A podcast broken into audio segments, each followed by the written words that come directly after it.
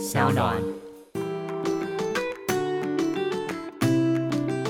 Hello，我是 Jack。Hello，我是 Cady。欢迎来到我们的小单元系列，只能二选一。这个单元呢，在第四季的过程当中，会以每周一集的方式推出。没错，然后在这个单元里，我们会用比较极端的方式来二选一。但如果你的人生当中也遇到了必须要二选一的抉择，也欢迎你透过各种管道留言给我们，告诉我们你怎么选，或你希望听我们怎么选。好，讲解完规则，你准备好今天的只能二选一了吗？好，请说。好，今天的主题就是，如果视力跟听力只能保留一个，你要保留哪一个？我要先自首，嗯、因为我原本我原本设定的题目是，如果你永远不能表达，跟你永远都听不到，你要选哪一个？这样就是你没有任何表达方式，你就不能说话，你也不能写字，不能用语言跟文字表达，跟你永远都听不到。后来我跟明真讨论，发现这个题目有点 bug，所以改成视力跟听力。结果我就考倒我自己，我就选不出来这样。所以可能要先请你先讲。好，那我先我先还原一下，就因为我刚刚有听到你跟那个明真在讨论嘛，嗯、就是他本来这个题目是说你要选择是是要当个哑巴还是呃失去视力嘛？最开始都是这样，然后但是发现如果不能说，是，是失去听力还是失去说话能力？哦、失去听力跟失去说话能力，对。对然后但是后来发现是说话能力这件事情，它其实还有很多的可能性，替代方式，对，替代方式，比如，说文字、文字、手语等等的。所以这个问题就有一些 bug。然后呢，接下来就变成视觉跟听力，听对，然后就变得非常的困难。嗯、然后我收到这个 round down 的时候，我就觉得哇，这个题目写的真棒，很有深度的一个题目。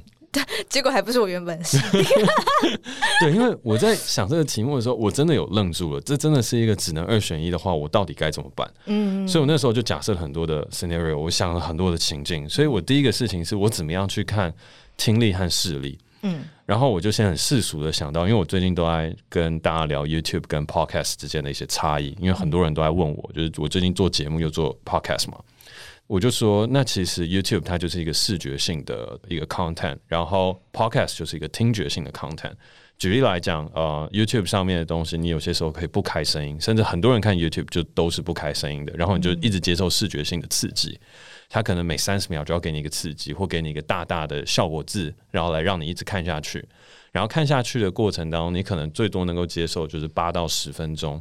然后呢，你要设计的非常非常精良，才能撑过二十分钟。嗯，然后它是一个真的很好看的东西，你才能到六十分钟，就是这个区间大概长这样。但 Podcast 不同，Podcast 就是你在车上的时候，很私密的时候，或是你戴着蓝牙无线耳机的时候，你会去听的。然后一听了之后呢，它可能不需要你眼神的专注，它可以维持个三四十分钟。然后你会觉得你跟这个 Podcast 的主持人有一个很亲密的感受。所以，我那时候就在想，嗯，视觉和听觉，它真的会带给别人很多不一样的想象和东西。嗯，然后就从这边的时候，我再往下延伸。所以，对我来讲，视觉很多事情是刺激，听觉很多事情是感受，然后它比较私密。然后那时候就想说，诶，那这样的话，我好像会选听觉。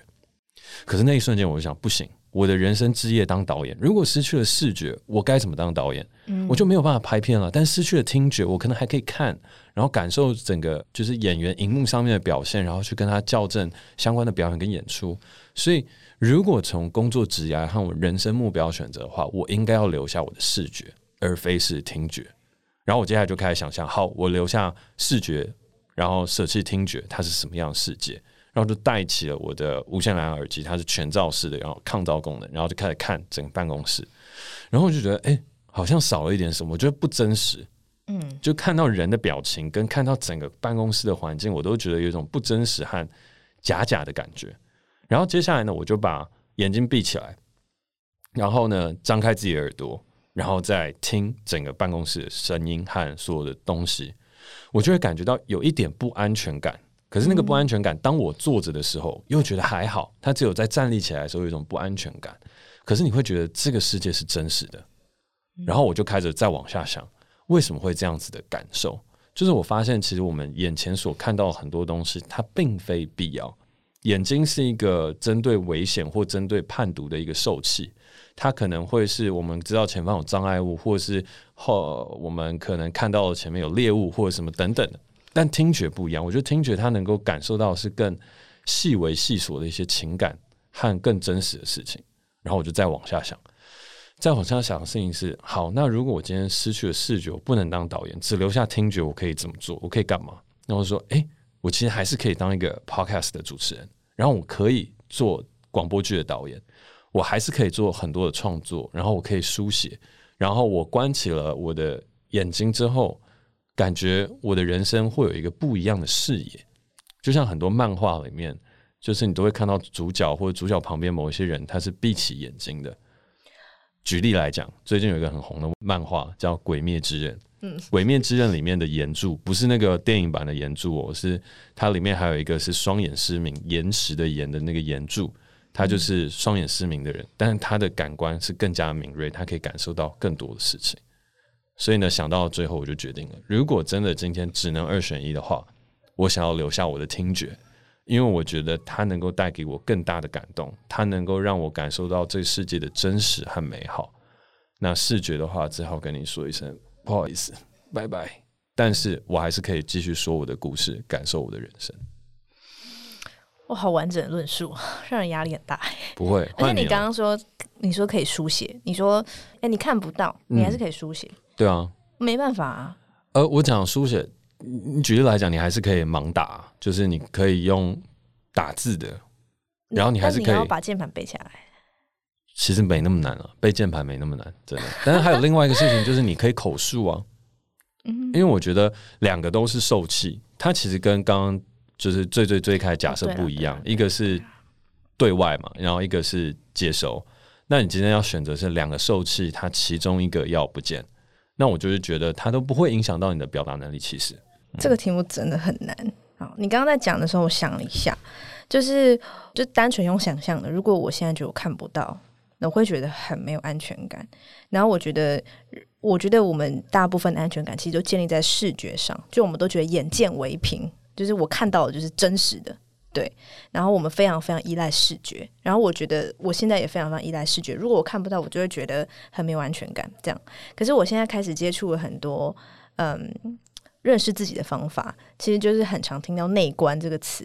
然后内观这个词，就是它就是要你往内看自己。然后通常你要做内观的时候，你就是要把眼睛闭起来，因为眼睛就是像你刚刚说的刺激的受气，所以你要先把这个刺激的东西关掉，然后你内观，你才能看见你自己。所以如果说以我自己的人生观的话，我会觉得说，我们最终都是应该要花更多时间在内观，而不是外观。所以如果以我这样子的价值观，我会去选择失去视觉，然后保有听觉，然后进行内观。但是我刚刚就在想，就是在所有的表达方式里面，其实我最喜欢文字。所以如果我看不到的话，我就看不到文字，我就只能用说的，或是、嗯、对，或是用听的。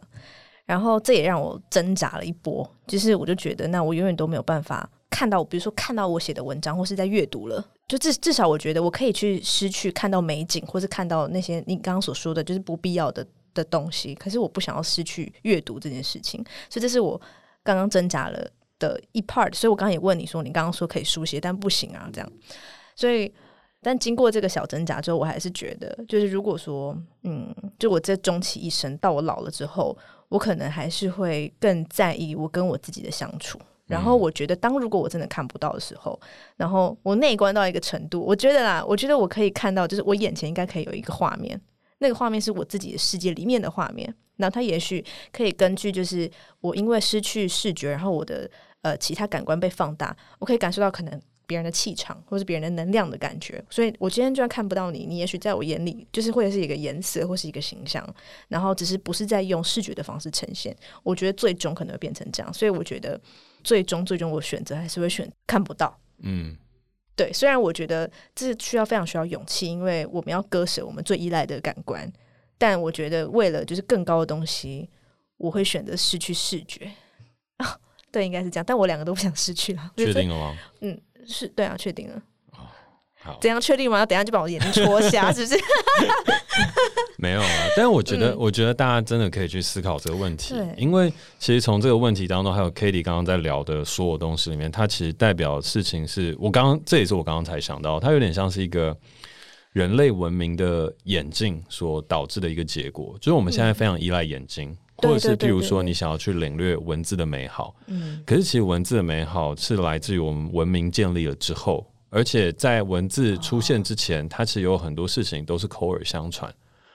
那在口耳相传的过程当中，它其实表达的能力是比文字更好的。因为就举例来讲，文字它没有办法去阐述我们的情绪，其实这是很难的。你必须要透过当下的感受和感悟。文字有些时候你会感觉到文字的美，可是老实来讲，文字的美的背后当中，你能不能够去完整的复制你当下的感受和感动，它其实很难的。No，嗯，因为再往下延伸的一个事情就是说，我们常说大家在看圣经嘛。就是我其实跟很多人在探讨这个故事，嗯、就是圣经真的是呃耶稣基督他所写的吗？就我一开始以为那是他写的，然后结果后来他们才跟我说，哦，不是不是，那个是他们的呃子弟弟子，然后去听了耶稣所说的话，或是记录他的言行所写出来的一本书。嗯、那我就说，那不是会没有办法很靠近吗？他就说对，但是那就是人所能达到极限。如果你要复制。如果你要去传道授业解惑，文字就是一个很重要的事情。对，嗯、所以，但是对我来讲，我刚刚的东西，我就会想说，当我失去了视觉，失去了阅读文字，失去了看到这些文明眼镜的机会或东西的时候，我其实可以更加的听见大自然，还有更加的听见我们自己。所以，像你刚刚讲内观，嗯、或是我们曾经说要把自己的心眼打开，嗯，我就会觉得 第三页，对，所以我就会觉得。这个东西是蛮有趣的，就是因为我们在往前推进到现在好了，嗯、我们现在真的因为眼睛受到了很多的刺激。举例来讲，我们受到的广告的刺激很多都是从眼睛来的，就是划一划手机，然后就突然跳出一些什么。呃，虽然最近 Podcast 业配也是越来越多了，所以听觉的广告也变多了，但这最近才兴起的。嗯，对。但是在之前的话，听觉的东西就真的很单纯，你会欣赏交响乐，你会欣赏。很多很特别的事情，然后你可以让自己慢下来、沉静下来，甚至是当我们在休息睡觉的时候，像我最近很喜欢听的一些白噪音，或是雨声、风声，它有很多疗愈性的东西是可以透过你的听觉进来的。嗯，所以我觉得听觉它是一个与生俱来，我们跟大自然聆听跟沟通的能力。嗯，而视觉当中，它现在慢慢的更取向为一个工具。然后在这个工具当中，它会去衍生很多不一样的写作跟方法，然后去作为一个比较商业性的受器。可是本身它当然也会是有一些好的，就像我们看到很美丽的大自然的美景，它就会感受到一个完全不一样的可能性。嗯，对。可是就真的刚刚在仔细思考之后，还有你刚刚讲的文字啊等等相关的事情，我就会觉得，嗯，这样越讲我会越觉得听觉真的是一件。非常重要的事情，而且它比较可以让我们静心。嗯嗯嗯，我刚刚又想了一下，我觉得我会这么依赖视觉，是因为我生活在都市。但如果今天我真的瞎了，我觉得我就会可能搬到呃乡村，嗯，然后那边的生活就会很简单，然后我的。我身边的物质可能就很少，我就不需要那么依赖视觉，然后我可以用听觉，然后活这一生，然后我也会觉得很开心。我觉得啦，我觉得我现在那么依赖视觉，也就像你刚刚讲，就是文明的进步，然后视觉霸占了很多东西，然后我们就会觉得我们需要视觉，然后刺激，然后需要看到很多很多东西，然后看不到就会觉得好像错过什么。但其实听觉才是真的，跟我觉得就是最原始的，我们跟大自然联系的方式。而且我觉得还可以再反馈另外一个事情，嗯，反馈另外一个东西就是外在与内在。嗯，其实我们现在很多人就说我们太在意我们自己的外在，其实就是因为视觉所形塑的一个样貌。对对，就像我们都说，哎、欸，你不要那么样看一个人的外表，你不要那么样去从外在去 judge 一个人，哦、那其实就是视觉带给我们的。但的确，这也是无可厚非的一件事情，因为视觉上的瞬间的那种。